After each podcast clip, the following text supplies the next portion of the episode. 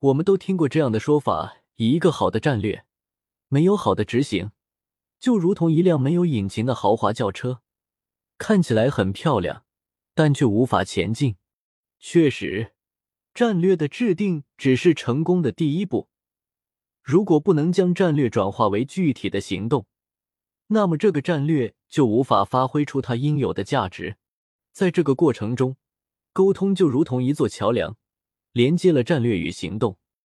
我们可以将沟通比作一个精心设计的电路板，各个部件之间的连接及战略的元素，通过精准的线路，这就是沟通进行互动，才能使得整个电路板企业发挥功能。而企业中的沟通。既有上下级之间的信息流动，也包括部门之间，甚至个体之间的信息交流。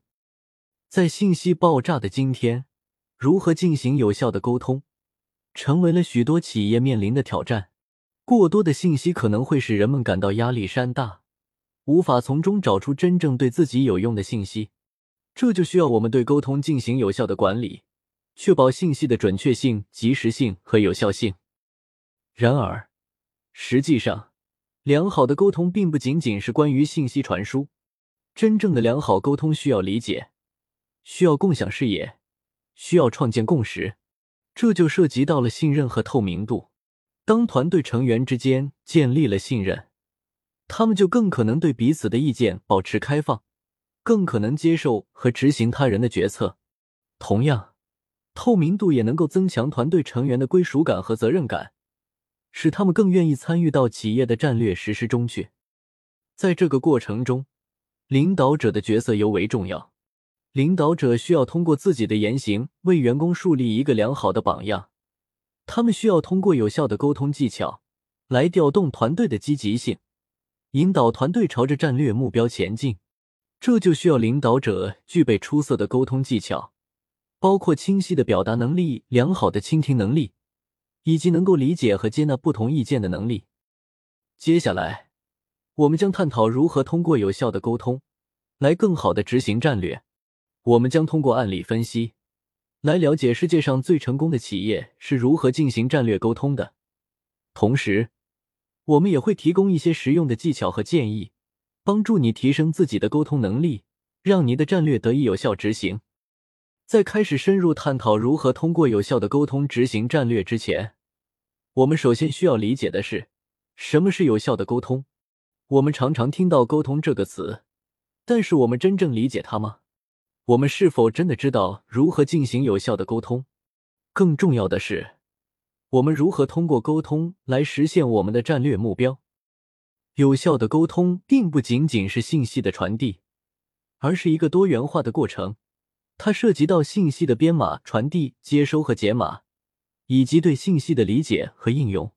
沟通的目标是使接收者理解发送者的意图，并产生预期的反应。在这个过程中，有四个关键的要素：发送者、信息渠道和接收者。发送者需要准确的编码他们的意图，选择合适的渠道将信息传递给接收者，接收者再将信息解码。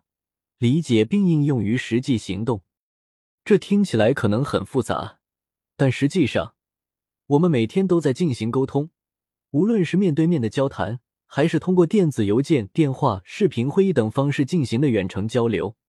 我们通过语言、身体语言、图像、声音等方式，将我们的想法、情感和需求传递给他人。然而，有效的沟通并不是件易事，有时。我们可能发现自己很难准确的表达自己的想法，或者很难理解他人的意图，这就需要我们不断学习和提高我们的沟通技巧。案例分析：阿里巴巴的湖畔大会。阿里巴巴的湖畔大会已经成为企业沟通的典范。这个大会起源于二零零五年，当时马云和他的十八位合伙人在杭州的西湖边开了一个小会议。他们总结过去，展望未来，从而确定了公司的发展战略。此后，每年的湖畔大会都成为了阿里巴巴最重要的战略发布会。它在大程度上塑造了阿里巴巴的企业文化，并推动了公司的快速发展。在湖畔大会上，马云和他的高管团队会首先公开公司的战略方向，包括公司在全球商业环境中的定位、公司的主要业务领域以及公司未来的发展目标。这些战略信息通过直播的方式传递给全体员工，让他们明白公司的战略是什么，为什么要选择这个战略，以及如何实施这个战略。这种透明的战略沟通方式，让员工明白他们的工作在整个公司战略中的位置，提高了他们的工作积极性。此外，马云会在大会上分享他的管理理念和领导风格。他强调客户第一。员工第二，股东第三的价值观，倡导快乐工作、认真生活的工作理念，鼓励创新、拼搏、共享的企业精神。这些理念和风格通过湖畔大会传播到全公司，形成了阿里巴巴独特的企业文化。湖畔大会还是阿里巴巴吸引和保留人才的重要方式。在大会上，马云会公开表扬优秀的员工，分享他们的成功经验。激发全体员工的工作热情，同时，马云会透露一些关于公司未来的信息，如新的业务发展计划、新的投资项目、新的招聘计划等。这些信息不仅帮助员工了解公司的发展前景，还激发了他们的工作积极性。总的来说，阿里巴巴的湖畔大会是一个高效的战略沟通平台，它通过公开透明的方式连接了战略与行动。提高了战略的执行效率，这种沟通方式值得其他企业学习和借鉴。通过阿里巴巴的案例可以看出，在企业中，沟通是连接战略与行动的桥梁。没有有效的沟通，战略就无法转化为行动。作为企业的领导者，我们需要通过有效的沟通，将我们的战略目标和期望清晰的传达给我们的团队，同时。我们也需要倾听他们的想法和需求，以确保他们能够理解和执行我们的战略。